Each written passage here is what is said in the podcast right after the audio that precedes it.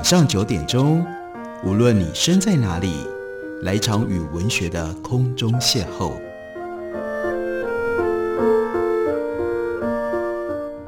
杨照谈书，邀您一同遨游文学世界，认识古今中外的经典之作。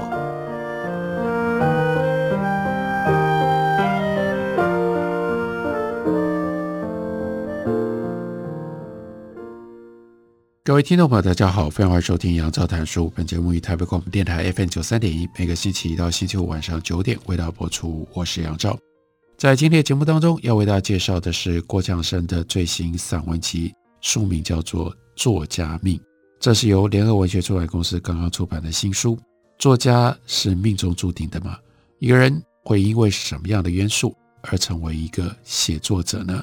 这是贯穿这本书当中郭强生。对于自己的生命的一种叩问的方式。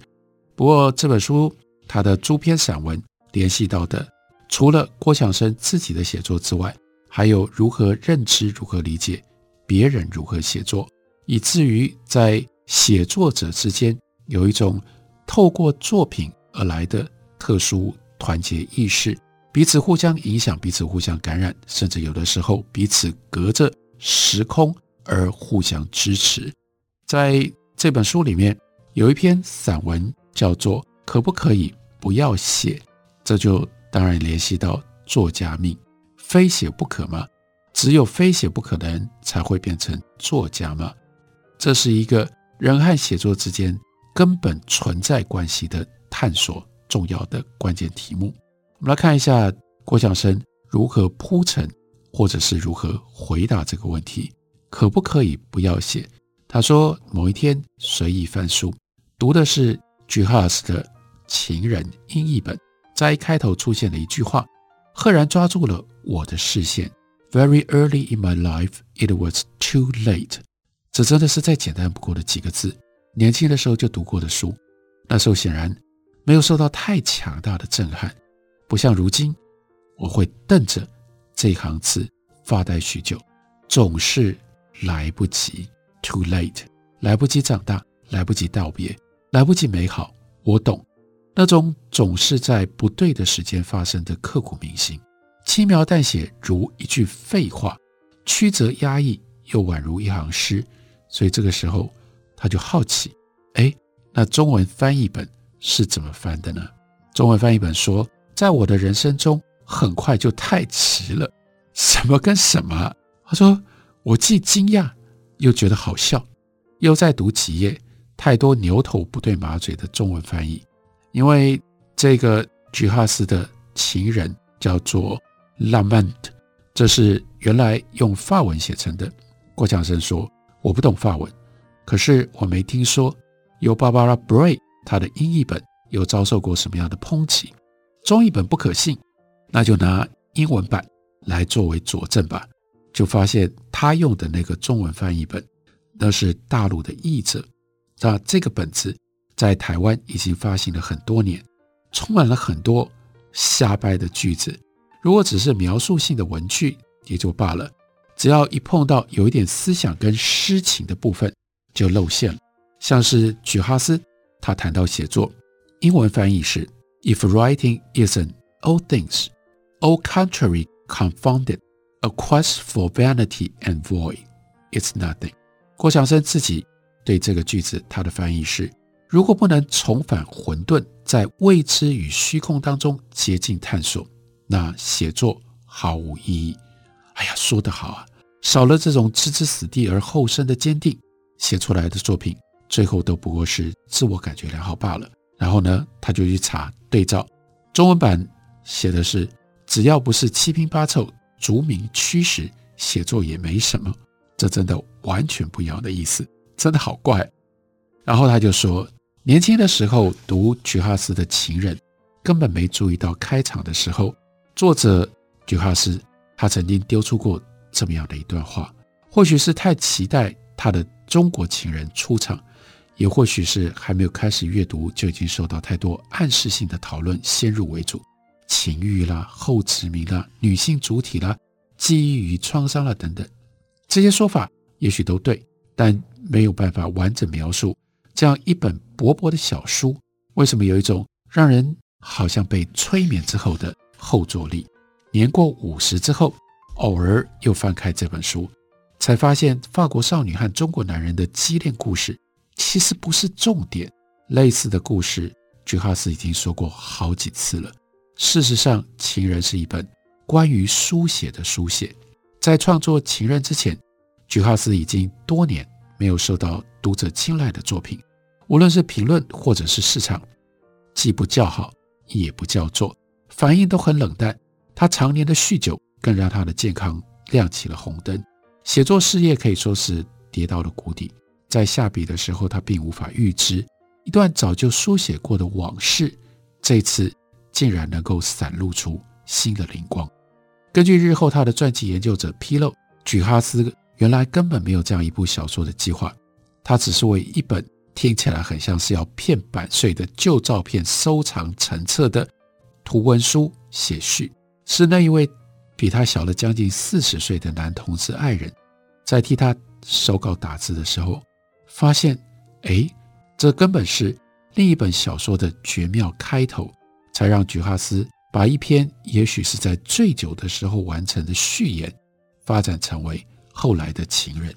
小情人的一时福至心灵，再加上居哈斯天才似的举一反三，让《情人》这本书。远远超越只是一个初尝情欲的少女成长故事，不但是让这个时候已经七十高龄的居哈斯竟然拿下了法国最高最重要的奖项巩固尔大奖，变成他的翻身之作，更是二十世纪末法国小说最为人津津乐道的经典。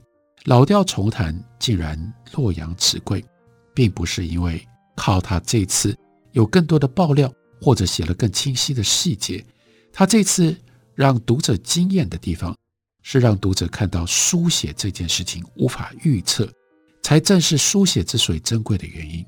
他真写作，终究是把自己丢回到未知跟虚空当中，继续埋首的那个当下，只有酒精和寂寞陪着作者，这反而形成了另外一种书写的美学，如同一坛被遗忘的陈年老酒。在开封的那一瞬间，那个醇酿的气味扑鼻而来，变成了一股气旋，一直窜进到每一个读者的心里面。多读几本菊哈斯之后，不免被他搞得有点头晕。相似度极高的自传元素，在不同的作品当中东游西荡，似曾相识也就罢了，有的时候还常自己打脸。举哈斯之前在别的作品里面，不是没有提到过他在越南的童年和家庭，因为和《情人》这一书的背景具有高度的相似性，所以人们呢就把这本书称之为叫自传性小说。重读了几遍《情人》，又读厚厚的一大本 Locke Adderley 所写的菊哈斯传之后，郭强生说：“我对他为写作下的定义更有所感。”没错，这是一本小说，而不是自传。菊哈斯从来不要简单的真相或者是答案。每次重新摄入小说当中的场景，他都企图让先前看似已经就定位的安排又陷入到无解，哪怕是打脸了自己原本的理解和诠释。身为共产党员的居哈斯，他在二战期间曾经参加过法国地下军对抗纳粹占领。在他的《广岛之恋》的剧本当中，却写进了和德军通奸的法国少女，对于少女在德军战败之后所受的凌辱，明显的给予同情。居哈斯不是应该要，如果他的立场一致的话，反纳粹反到死吗？法国少女成长了之后，成为女演员，在广岛拍片，邂逅了日本男子，异族之恋的哀怨动人。到了情人的书里面。却又充满了白种殖民者的优越感和种族歧视。他不是应该为成为殖民者一员出来道歉吗？接下来，郭强生就有这段评论。哎，他说：“这样的捉摸不定啊，如果搬到台湾文学的场景，简直是匪夷所思。曾几何时，台湾的小说都得要立场明确，不能兼容忽而从被害者，忽而从权威者的角度来看人性了呢？写作再也不像是一场和混沌的角力，写作不再充满未知，而是有策略可循，也有锁定的读者和评论者，甚至也都想好了和作品相关的周边议题以及宣传的方式。写作者和作品之间是一条直线，没有迂回翻转，也没有什么样的意外，更不会有冒险。每年就提一个创作补助申请计划，甚至同时领两笔以上，像赶货一般如期交卷之后来领钱。所以接下来是他的自白。他说：“写作之于我，从来无法预设什么样的目的和策略，我也不认为作品就能够为自己的身份、美学、政治立场等等做出说明或者是辩护。也许始终只不过就是。”乱世当中的一颗真心罢了，永远还在摸索当中。每一次下笔，以为朝生命的核心又靠近了一点，却又经常发现，反而被带引进入到更难解的逆向歧路。不过，让我讶异的是，越来越多的小说都像是一个鼻孔出气，串联着，如同游行齐步走，连虚构都免了，只要虚拟就好。他的感慨。他说：“最近有一次，我担任某一个高额的创作补助案的评审，最后决审入围的申请案，有三分之一是写原住民跟花东，三分之一是有关台湾史的资料搬弄，另外三分之一通通都是写破碎家庭的。无需慢条处能够穿透人心的火候，更免了咀嚼一切努力将成徒劳的焦虑。材料凑齐了，议题表态了，半生不熟，仍然可以。”照常上桌。他说：“是我老了吗？”句哈斯的不厌其烦，活到七十岁，还在同样的材料里寻找安身立命的出处，反而让我觉得可敬。所以这的确是在反思写作。不过他要反思的，他要呈现的，不只是自己的写作的态度，也在于他所看到、他所体会这个时代看待写作他不能认同的。其他的态度，我们休息一会儿，等我回来继续聊。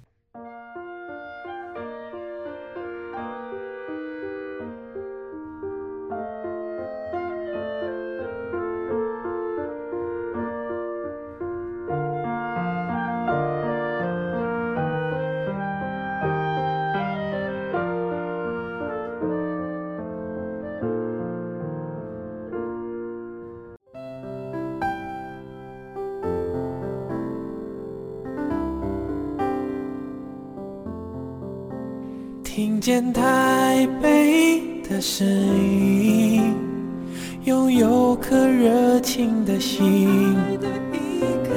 有爱与梦想的电台，台北广播 FM 九三点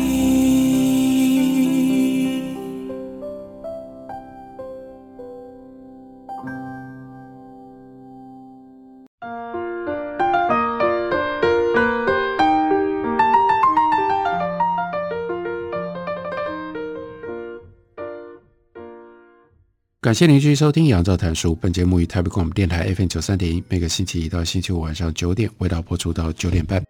今天为大家介绍的是郭强生最新的散文集，联合文学出版公司出版的新书《作家命》。《作家命》里面讲写作，关于自己的写作以及他如何看待别人的写作。在集子里面有一篇标题叫做《当我们讨论爱情》，那当然后面应该是。我们到底在讨论什么？好了，我们看一下郭强生如何开展爱情的讨论。他说，电视上竟然在播《倾城之恋》，当年邵氏公司砸下巨资改编了张爱玲同名的短篇小说，由许鞍华导演，周润发、缪千人主演。那是邵氏极盛转衰之前的最后几部大制作，斥资在浅水湾搭出了一座半岛酒店的场景。记得当年开拍前报道的沸沸扬扬，要由谁来饰演白流苏，谁演范柳岩，这也当然是影迷最关心的。然而，对张爱玲的书迷来说，把张爱玲的作品搬上荧幕，第一个反应恐怕多半是迟冷，也无怪乎时隔快要三十年，因为郭强生自认是张爱玲的书迷，对于张爱玲的小说，一般认为是不能够被改编的，所以要三十年之后才第一次看到了这部改编电影。三十年前的许鞍华算是第一次下海拍商业文艺片，他选择用小火慢炖的手法，虽然把张爱玲小说当中对话一句一句照搬，但仍然看得出他企图摆脱叫张氏魔咒，要把《倾城之恋》变成他自己许鞍华的作品。关于香港被日军占领的那段历史，撇开当年一些配乐配音上的技术落伍问题不谈。全片拍出了一种怀旧的淡淡感伤，还蛮有余味的。然而，对于张迷来讲，白流苏跟范柳原的爱情游戏被大时代淡化，恐怕是不能饶恕之过。这部电影当年推出之后，并未如预期的轰动，可想而知。如果真的要说许鞍华这部作品有什么大错误的话，那就是周润发和缪骞人两位优秀的演员在片中毫无发挥。浪费了，好吧，因为是邵氏的电影，俊男美女是必要的，但白流苏和范柳原从来就不是什么气质高雅、饱读诗书之辈。以周润发和缪千人的演技，演出一个自私的男人和一个自私的女人，应该大有看头啊。但是在许鞍华的电影里，他们一个像是英国贵族，一个像是民国才女，还好像认真的谈了一场恋爱。这才是这部电影和张爱玲原作小说最大分歧的地方。看完了许鞍华版的《倾城之恋》，郭强生说：“让我陷入了某一种哀伤。如果说大家对于琼瑶的爱情小说如何荼毒了年轻男女，以不食人间烟火的罪名大肆挞伐到今天，那张爱玲笔下的爱情又如何影响了我那一代的文青呢？张爱玲的读者自然不觉得自己和琼瑶的读者。”有什么样共同之处？但爱情就是爱情，管你是工厂女工还是校园才女，被甩了的时候同样难堪。越是在乎，就输得越惨。爱恋痴缠，这本来就是俗事，除非你不沾。想要追求脱俗，只有在纸上，不存在活生生的两具肉身之躯之间。我辈不读琼瑶者。并非年轻的时候对爱情不好奇，反而是自以为可以谈出一场与众不同的恋爱，以为凭借着智慧就可以洞彻情爱。殊不知，情爱跟智慧本来就是背道而驰的两样东西。同样的错误可以一犯再犯，对情人来说，这根本就不是新鲜事。琼瑶笔下的男女爱得可歌可泣，那叫不食人间烟火。沉浸在张爱玲的讥笑冷冽、云端浮腻、重尘情烈，难道不算是另外一种不食人间烟火吗？才二十出头，张爱玲就已经写活了凡夫俗女的小情小爱。看她小说当中的女主角：白流苏、葛薇龙、春雨敦凤、丁阿晓，只要守住一个男人，日子尽管千疮百孔，凑合凑合着，总是能够过得下去。但那样的人生，离二十多岁的张爱玲还很远，美名和自尊她都不缺，写下这些故事更像是当做自我警惕。哎呦，可千万不要这么俗气的上演一失足成千古恨了。我辈张迷大概都是在青春年少的时候第一次读到张爱玲的作品，惊为天人。然后张爱玲就像大学社团里的某一个意见领袖一样，带领着一群孩子。聚在一起窃窃私语不歇，每个人一开口都模仿了张爱玲的声腔，都喜欢她那种华丽高调的派头。我们以为张爱玲可以带领我们闯世界，每参加校园民主运动摇旗呐喊的，暗暗也以张爱玲为师，进行属于我们的一场以庸俗反当代的精神革命。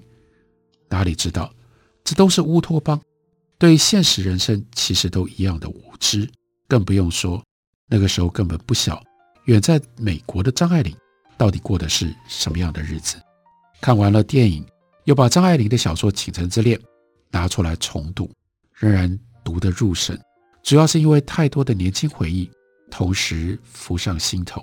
那个时候我也还没有恋爱的经验，以为爱情就该是那样步步为营，以为人世间真有棋逢对手的某一个人能够用张枪跟我过招调情。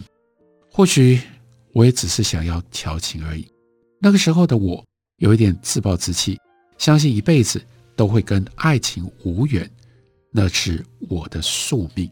苏伟贞在他的张爱玲研究那本书叫做《描红》，有一个章节特别谈到张爱玲对台湾同志书写的影响，认为这一代将张枪发扬光大的，正就是同志的书写。他拿张爱玲作品当中不经意流露的同性情谊作为引证，找出类似的描写，也出现在后来的同志作品当中。现在的我，就是五十岁之后的郭强生。在读小说《倾城之恋》的那一段话，精神恋爱的结果永远是结婚，而肉体之爱往往就停顿在某一个阶段，很少有结婚的希望。立刻就联想到，在同性结婚无望的年代，这看法未尝不是许多同志们的自嘲。以张爱玲的说法为师，因为只有肉身之爱，难怪成不了连理枝。以身相许的结果。换得岁月静好，现实安稳足矣。结婚这档事就别想了。早年的小说被归为张派，在王德威所写的文章当中，把郭强生也列入在张爱玲的系谱当中。郭强生说：“我并不意外，但是苏伟贞在《描红》这本书里面的论点，点醒了一个我年少时候没有自觉的可能。”除了文字的魅力跟文青都在争相模仿的风潮之外，我到底在张爱玲的故事里面是不是找到了另外一种寄托呢？如果同志在怀春少年的时候都必须要学会压抑克制，那张爱玲笔下那个反爱情的庸俗人士，是不是曾经给困扰于同志情结当中的年少的郭强生得到稍许的安慰？罢了，不过是一群自私自利的男女。在计算着算计的得失，从这场游戏当中缺席，也应该不算是人生多大的损失吧。张爱玲笔下的爱情，多少都带了一些病态，这似乎也很符合那个时候的我，没有爱情可谈的一种自怜自爱。非常喜欢张爱玲所写的《花雕》，简直觉得那就是自己人生的写照。不是没有私慕的人，可是因为家庭、因为社会，更因为自己的不完美。被迫就只能够放弃。接下来，他引用了花雕小说当中的这一句话：“硕大的自身和这个腐烂而美丽的世界，两个尸首背对背拴在一起，你坠着我，我坠着你，往下沉。”那个年头，在台湾，连国外的同志文学翻译都很少见，就只能够在张爱玲的花雕当中撞见了那最接近的对爱无望的描写。女主角郑川长花样年华却染了肺病，医生张云帆有情有义等了她几年，但最后仍然跟女护士于美珍订了婚。跟川长瘦弱病体相比较，这个于美珍胖的曲折紧张，尽管平庸，但总还是个健康的女人。是啊，最后总是会输给这样的一个女人。张爱玲小说里说。可是有时候川长也很乐观，看不见的许多小孩的喧笑之声，便像瓷盆里种的兰花的种子，深深在泥底下。川长心里静静充满了希望。当年第一次读到这几句话，竟让我读的泪流满面。独自暗伤之后，转身面对世界的时候，只需要把张派对于世人余情痴爱的刻薄发挥到淋漓尽致。就可以躲过周遭对我感情世界的进一步盘查。某个程度来说，张枪就提供了当年仍然是处男的郭强生一种掩护的庇荫吧。在又回到苏伟贞所写的《描红》，在书里面把同志书写跟张枪做了连结。不过所举的例子多是我们这些晚辈作家非常早期的作品。张枪仿佛是年少自我认同过程当中，藏身在橱柜阶段所需要的护身符。郭强生说：“三十五岁后的我，就开始急着努力要跨脱出去。”我这是把真戏假做，直到三十五岁以后再也作假不下去。而张爱玲却是把假戏真做了，一步一步走向了没有光的世界。无需要再八卦张爱玲、胡兰成之间的故事，我们可以确知的是，张爱玲之后的小说总呈现力有未逮的窘境，因为她的生命到底还是避不过沾上了他人的气味。之后，她仿佛嗅觉一下子被扰乱失灵了，再也无法理直气壮，只能够继续慌张地撇清闪躲。下嫁过老迈的美国剧作家莱雅。却又让此翁宛如隐形人般，任何人不得见。这老家伙最后是怎么死的？没在任何文章里提过的老家伙，张爱玲到底是爱还是不爱呢？